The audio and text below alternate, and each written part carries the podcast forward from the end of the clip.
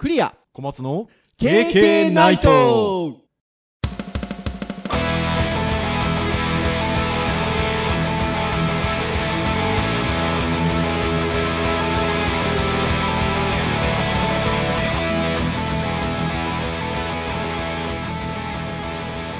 ケーケーナイト。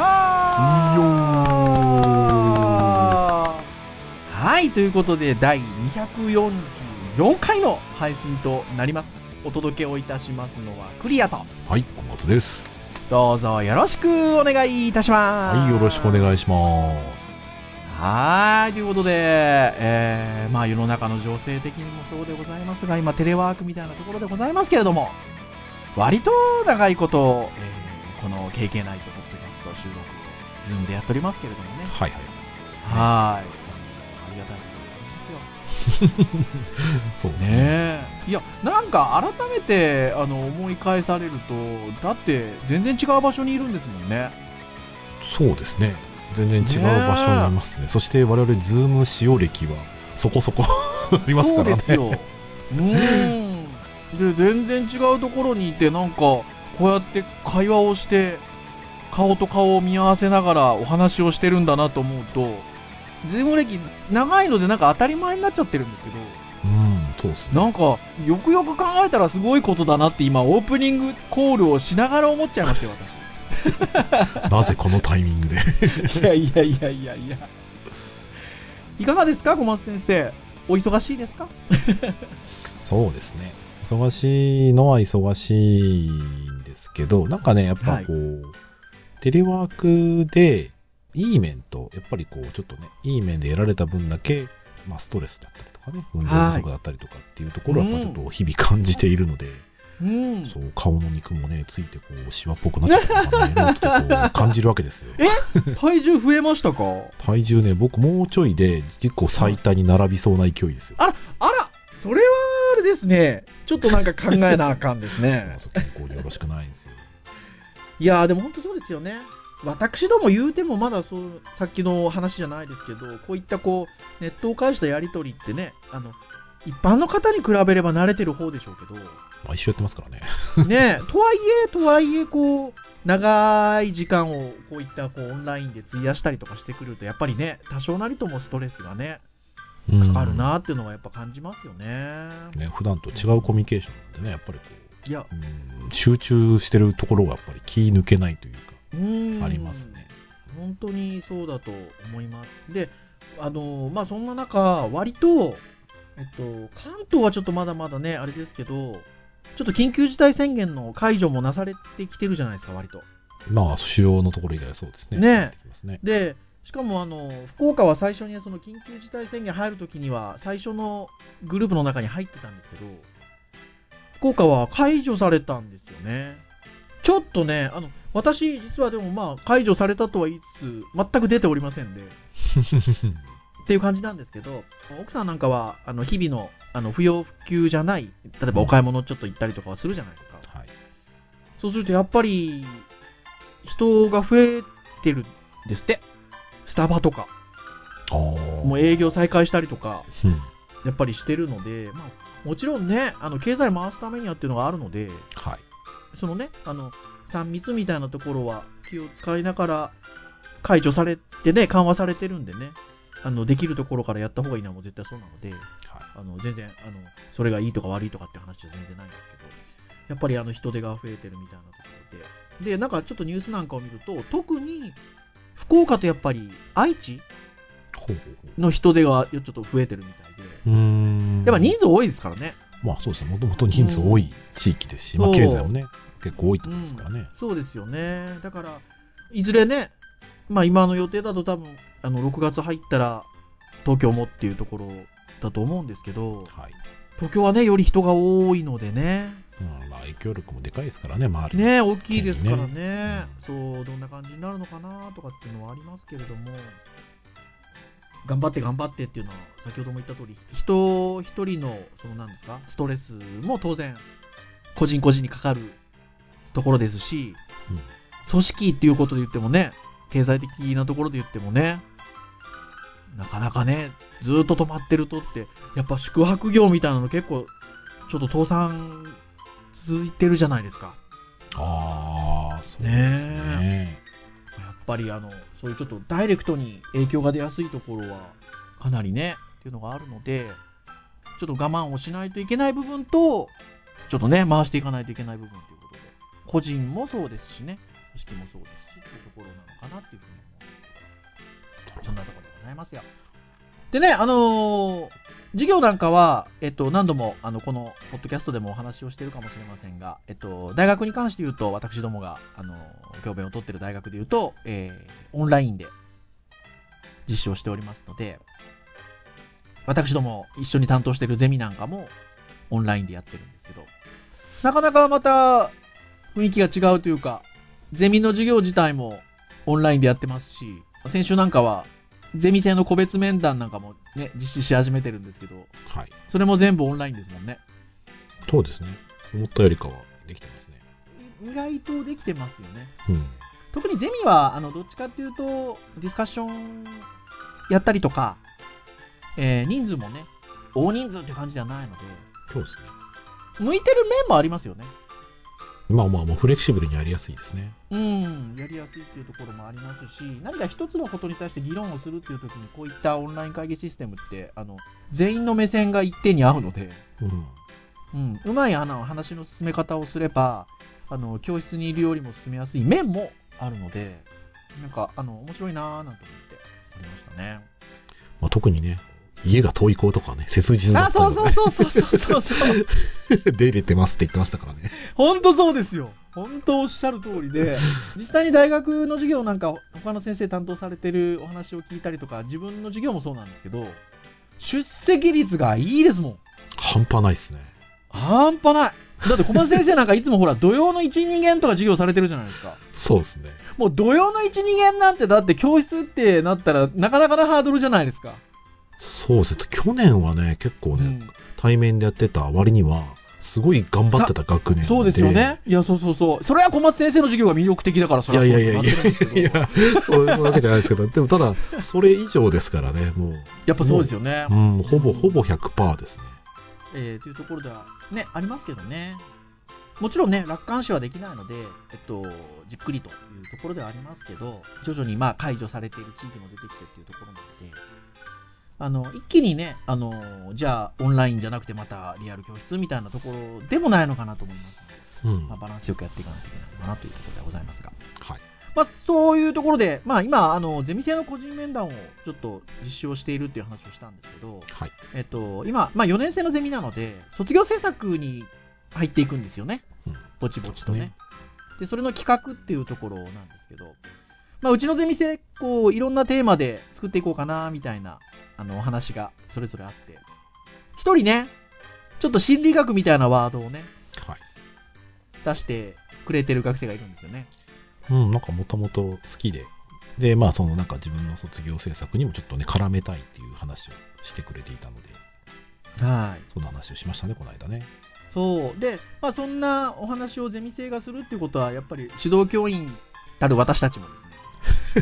なんかまあ、多少ね、その、だからどんなもんだろうみたいなことですよね。はい。で、まあ、あの、いろいろ調べてみたりっていうか、あの、まあ、するわけですけど、はい。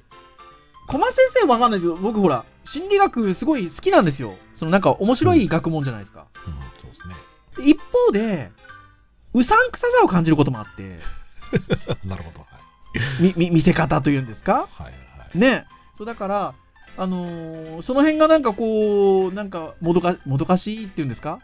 あの、学問的には興味があるんだけど、一方でなんか変な風な伝えられ方だったりとか、うん。見せられ方するのも、なんかあんまり心地よくないなみたいなところもあり、うん。うん、みたいな中で、あのー小松先生が、クリア先生こんなサイトあるの知ってます？って教えてくださったんですよね。それが、何のサイトかと言いますと、心理学ミュージアムっていうサイトで、いろんな、えっと、心理学の効果であったりとか、えっと、言葉であったりを、なんかわかりやすいスライドで紹介してくださってるページなんですね。で、えっと、そのスライド一つ一つを、えっと、心理学ミュージアムというミュージアムの作品展示といううん。あの、捉え方で見せていて、はい。あの非常に面白いと。で、小松先生がそもそもじゃあこの心理学ミュージアムのページになぜ行き着き私に紹介してくださったかっていうのが、えー先ほどの前段のゼミ生がちょっと心理学にっていうところでの話があったから、まずあれなんでしょ？公益社団法人日本心理学会のサイトを小松先生ご覧になられたんでしょ？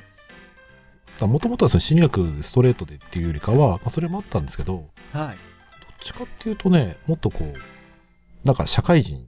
が勉強するのって僕らなんかないかなって思って実は探したんですよ。うん。で、その学習ジャンルっていうのを探していくうちに、はい。そのうちの一つが心理学で、ああ、そういや、ゼミ生もそういえばそういったこと絡めようとしたなと思って、うんおすすめのサイトなんだろうと思って見たらそれが心理学学会だったっていう。はいはいはいはいはい。で、心理学学会のサイト自体は、まあまあ割り、まあまあ、お堅いというか、まあね、学会のサイトなんでかっちりした見せ方をしているウェブサイトではあるんですけど、まあね、信頼性ある感じはありますねう。ーん、心理学に興味のある方へなんて、あのー文章があるページなんかもありながら、そこをスクロールをして見ていくと、その中に、可愛らしい女の子のキャラクターとともに、心理学ミュージアムっていうコンテンツがあるんですよね。はいで、えっと、そこをポチってやりますと、えー先ほど申し上げた心理学ミュージアムという、えーいろんな心理学の言葉や意味みたいなところを、ひ一つの、まあ、それぞれ作品みたいな、えっと、扱いで、たくさん並んでいるページが出てくるということはい。で。で、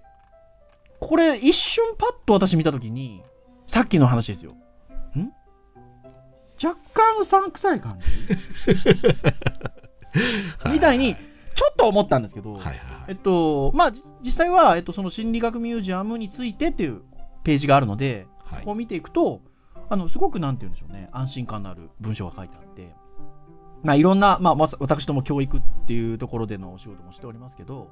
まあ、教育の分野においても心理学って大事ですし、医療の分野においても大事ですし、まあ、いろんな分野において大事な心理学っていうものをよりこう分かりやすくそれこそ私がこう感じてるようなこううさんくさいとかじゃなくて分かりやすくこう手に取ってもらえるように見てもらえるようにミュージアムという形にしてるんですよっていうあの説明書きがあってはい。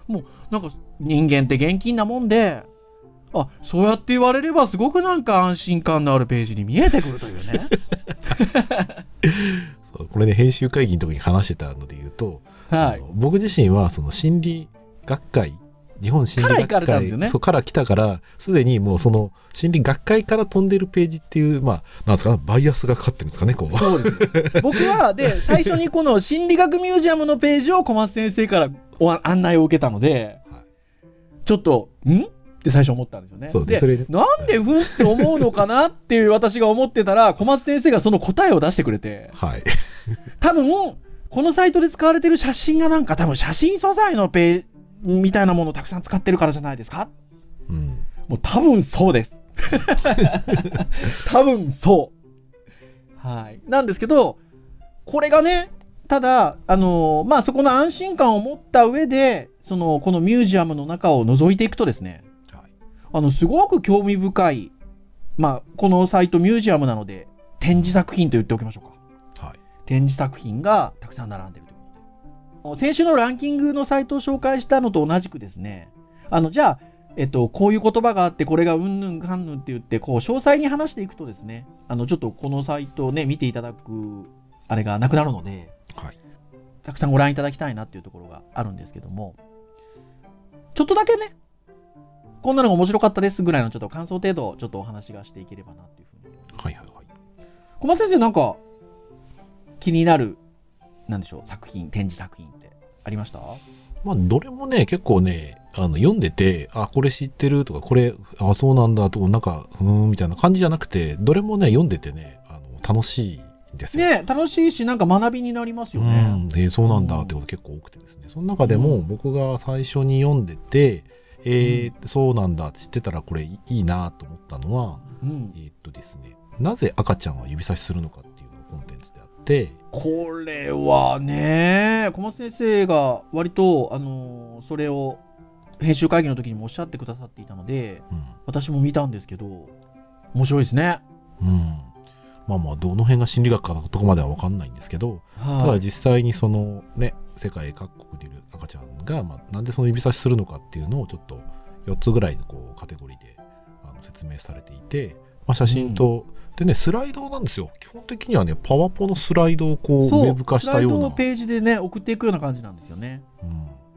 で、あの、なんでっていうところがいろいろ書かれていて、これがなんでこうなのかっていうのをいろいろとこう、書かれてで、文字結構多い割には、スッと読めてですね、うん、えー、そうなんだ、それって、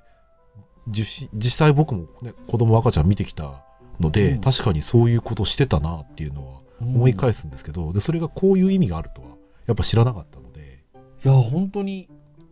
そうですね。まあ、いわゆるだから1歳の誕生日を迎える頃ぐらいの赤ちゃんというのが指差しを始めるらしいですね。そうですねでこれがどこの国の赤ちゃんでも同じだっていうのが面白いですよね。うん、まあちょっとね、目的があってその目的を達成するためにやってますよっていうところで気になる方はぜひスライドみたいな。そうなんです。あの実はその指差しや赤ちゃんが指差しをしている指あの指差しの意味は実は複数あるんです。うん、うん、っていう話で。そう。で最終的にそうスライドのまとめがあってまとめの後は、うん、えっ、ー、といわゆるその出典元？出典元ですよね。引用文献のえーまあ、ほぼほぼ英語でこうバーっと書かれてるんですけどあ俺がなんかその学会から派生した、ね、多分学術されてる方がこういった資料を作ってるんだろうなっていうのが、想像つくような感じだったので、うん、非常にいいなと思いましたねね。いや本当にすごくいいですよね。私なんかはあれですよ。ポンってだから最初にこのサイトにアクセスをした時にまあこの今収録をしてる段階で当然、あの、これ一番新しいものから上から並んでいるような感じに表紙のページになってるんですよね。うん、なので、ところなんですが、一番新しい記事が、その記憶、鮮明なのに間違ってるっていう展示作品なんですよ。はいはいはい。で、なんか、一番最初にありますし、おっと思って最初ポンと見たんですけど、これがなかなかにですね、私、うんうんとうなるところがございましてですね。はい。あの、鮮明に記憶が残ってるものってやっぱ私たちあるじゃないですか。ありますね。例えばなんかこう印象的な出来事があった時なんていうのは多分まあそれに合わせてすごく鮮明に記憶が残ってるような感じがするんですけど実際には、えー、間違ってることがあると。まあ、この見出しの通りなんですけどで、えっと、それがなんでその間違った記憶になっていくのかっていうことをこう丁寧に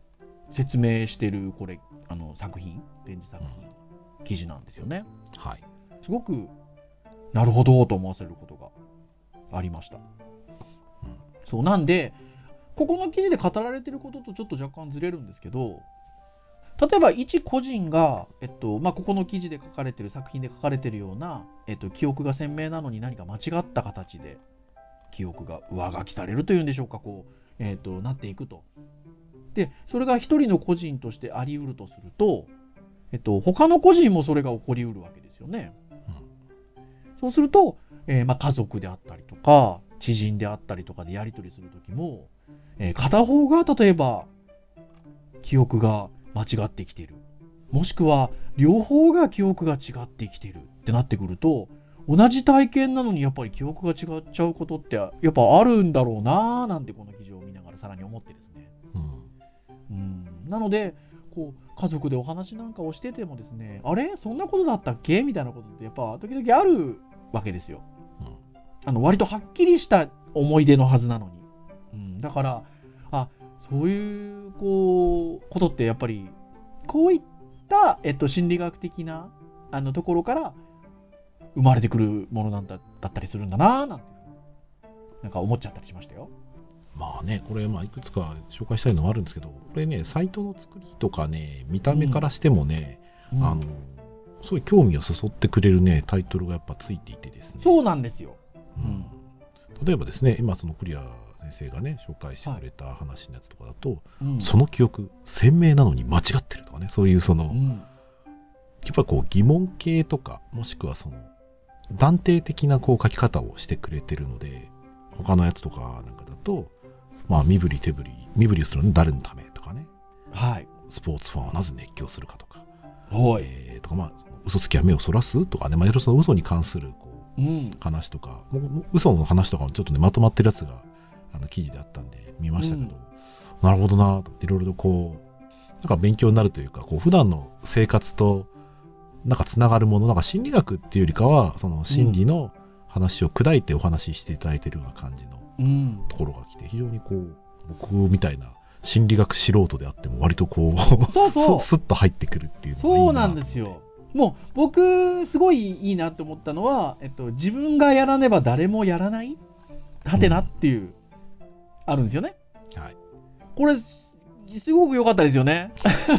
まあ、あのく詳しくは詳しくはあの見ていただきたいんですけどはい。なんかその自分がやらないことっていうのは誰も、まあ、やらないっていうこうなんかお互いにそのねやらないことをあの共有しちゃうような話なんですよ。あの、うんですごくあの腹落ちする話なんですけど。はい。あのさらにいいのが最後にねじゃあ自分の行動はこうあるべきだよねっていうところまでちょっとねあの問いかけをしてくれるんですよねはい。そこがねあの素敵だなと思って普段ね、やっぱり感じることっていろいろあると思うんですけど、無意識にやってることもたくさんあって、はいで、多分今の話って、無意識に自分の行動がどうなってるのかっていう気づきになってる可能性があるんですよね。はいなんで、多分、これを多分読んで、あることに多分気がつけると思います。その気がついた時に、あ、これってここで言ってたあれだから、じゃあ自分の行動はこう変わるかもなとか、なんかそういうね、こう、変えさせられるというよりかは、なんかその自分の今の状態が、なんか違う目線で感じられるというかね、うんなんかそれがすごく良かったですね、これはね。うーんすごく良かったです2015年ぐらいからあのこのサイト自体はあの運用がされてるみたいなんですけどあのしっかりとねあの更新されてて今年の3月なんかにも更新がされてますのではい。そういう意味では、あの、こう、ふっとね、あの、ちょっと、あ、見てみようかなっていう時に、覗いていただけるような、はいあの、いいサイトになってるんじゃないかなというふうに思います。で、はいこのサイト自体にさらに、リンクモールっていうことで、まあ、関連するようなサイトへのリンク集というんでしょうか、はい。えーあるんですけど、そこ覗くとまた面白いサイトあるんですよね。うん、なんかいろいろとね、あって全部見てないですけど、なんかそう。押したくなるものは結構たくさんありますね。ありましてで一つあの作詞コレクションっていうサイトがあってこれ作詞で読み方いいのかな？と思うんですけどね。ねえ見た目が間違っちゃうっていうのは作詞は詩は見るの詩ですもんね。これうんそうですね。思うなんで,、ね作詞でいいのかな しかも調べた方がいいですよね。ね、思うっていうまた文字がね、ロゴが、文字そのものがこう逆に反転されて。そうなんですよ。これちょっとね気が利いてるんですよ洒落てねはーい。思うが作違っちゃうってことなので、はい。えっと、記憶？きょ虚記憶ってわかりますか？記憶が移ろうって書くんですけど、はい。見る方じゃなくて思い違いが起こるっていうような意味での言葉になるんですけどね。はい。作詞このこの漢字書いて読み方って書いてもちょっと出てこないですね。多分まあ造語なんでしょうね、多分ね。ね多分作詞で思う詩で合ってると思うんですけどね。はい。はい。綺麗なんですよね、サイトのデザインがね。そうですね。特にトップのヘッダーの部分で使っている色使いとか、文字の使い方すごい綺麗ですね。いやー、フラットデザインですごく綺麗だし、あとアイコンがね、なんか洒落てんですよね。そうですね。綺綺麗、綺麗ですね、非常に。そう。で、いわゆるベタ塗りのフラットデザインの手法を使ってるんですけど、このサイトのコンテンツのところの見せ方自体はちょっと、あの、書籍みたいな感じのデザインになっていて、ベタっとしたフラットなデザインなんですけど、ちょっと前後の奥行きを感じさせるようなデザインの見せ方にもなっていて、ようできてるんですよね。こんなに要素がシンプルなのに、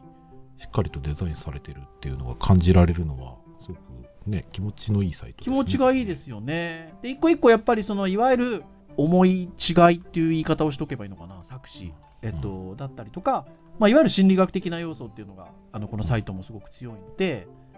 例えばね、バーナム効果とかね。こうバーナム効果はそれこそ先ほど言ったゼミ生がバーナム効果って言ってたからね。私どもじゃあバーナム効果ってなんだろうって調べたわけですけども。まあここにね、本当でも分かりやすく提示してあるんですよね。そう、なんかね、あの、さっきのサイトはどちらかというと、こう、質問系だったりとか、こうはいだみたいな感じで、どなんかこう文章の流れ、文脈みたいなのあったんですけど、これどっちかっていうと、もう単語が最初に来るんですよ。うん。なんとか効果とか、なんとかバイアスみたいなね。うん。で、それの下のところにこう、キャッチが、あ、サブ、サまあ、サブが英語で書いてるのかな。うんで、さらにその下に、それの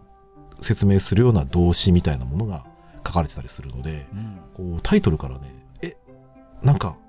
こういうものが、この言葉を知りたいっていうね、欲がね、出る作りなんですよ。そう。すごくね、よくできてますね。ですので、この本当にあの、作詞ミュージアムなんかもそうなんですけど、この見せ方されちゃうと、うさんくささは全く感じないですもんね。そうっすあ、の、うん、なんか、その知りたい欲が刺激されるというか、うん。うん、形になっているので、あの、デザイン今っぽいですね。あの、すごくいいなと思います。こういうふうに、なんだろうな、自然に、しかもライトな感じ？あの、私も小松先生もその、なんていうか、心理学初心者じゃないですか。そういう心理学初心者の人が、ライトな感じで、その心理学の言葉だったりとか、意味合いに触れて、まあでも、そういうのをちょっとうまくあの自分の中に取り込むことができると、それこそ心理学ミュージアムとはのところにも書いてあった通り、まあ、私たちの分野で言えば教育的なところにおいて何かね見せ方的なことだったり伝え方的なことだったりっていうところで効果的に何かこう伝えたいことを伝えるっていうことができていくようになるかもしれないのでここはあのすごくいいんじゃないかなと思いますよね。うん。一応ねおしあの、このページの、その、コレクションについて、作詞コレクション100ってついてるので、100個、うん。あの、実際用意されていて、でなんかできたのも割と最近ですね、1年半ぐらい前のそうですね。サイトなので、で大学の先生が、あの、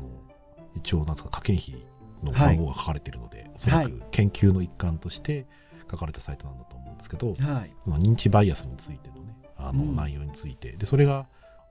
合理的なその考え方とやっぱり結びつけるような内容として読めたりするのは非常にこう、読んでて、読み物としてもいいし、自分のね、うん今後の仕事にもすごく役に立つような内容もありそうだなと思って、うんまだまだ全然、全然たくさんね、見れてそうなですけど、ないんですよね。そう、たくさんあるんでね。うんそう、サイトの作り的にこう、見たくなるうん サイトがいいなとそうそう思ってますね。そう。で、作詞ミュージアムの方も、あの、ちゃんと更新されてるんです。あ、作詞コレクション、ごめんなさい。作詞コレクション100の方も、ちゃんと更新されてますもんね。最終更新日が2020年3月28日なんで、はい。こっちもちゃんとあのしっかりあの定期的に更新されてるようですので、あのぜひ、両サイト、まあそ、それに絡むところでまだね、リンクモールなんかもありますので、あの見てもらえるといいんじゃなかろうかなっていうふうに思います。まあ多分ね、おそらくプレイで始めたのが1年半前で、多分100個の公開にまで行って、完全公開が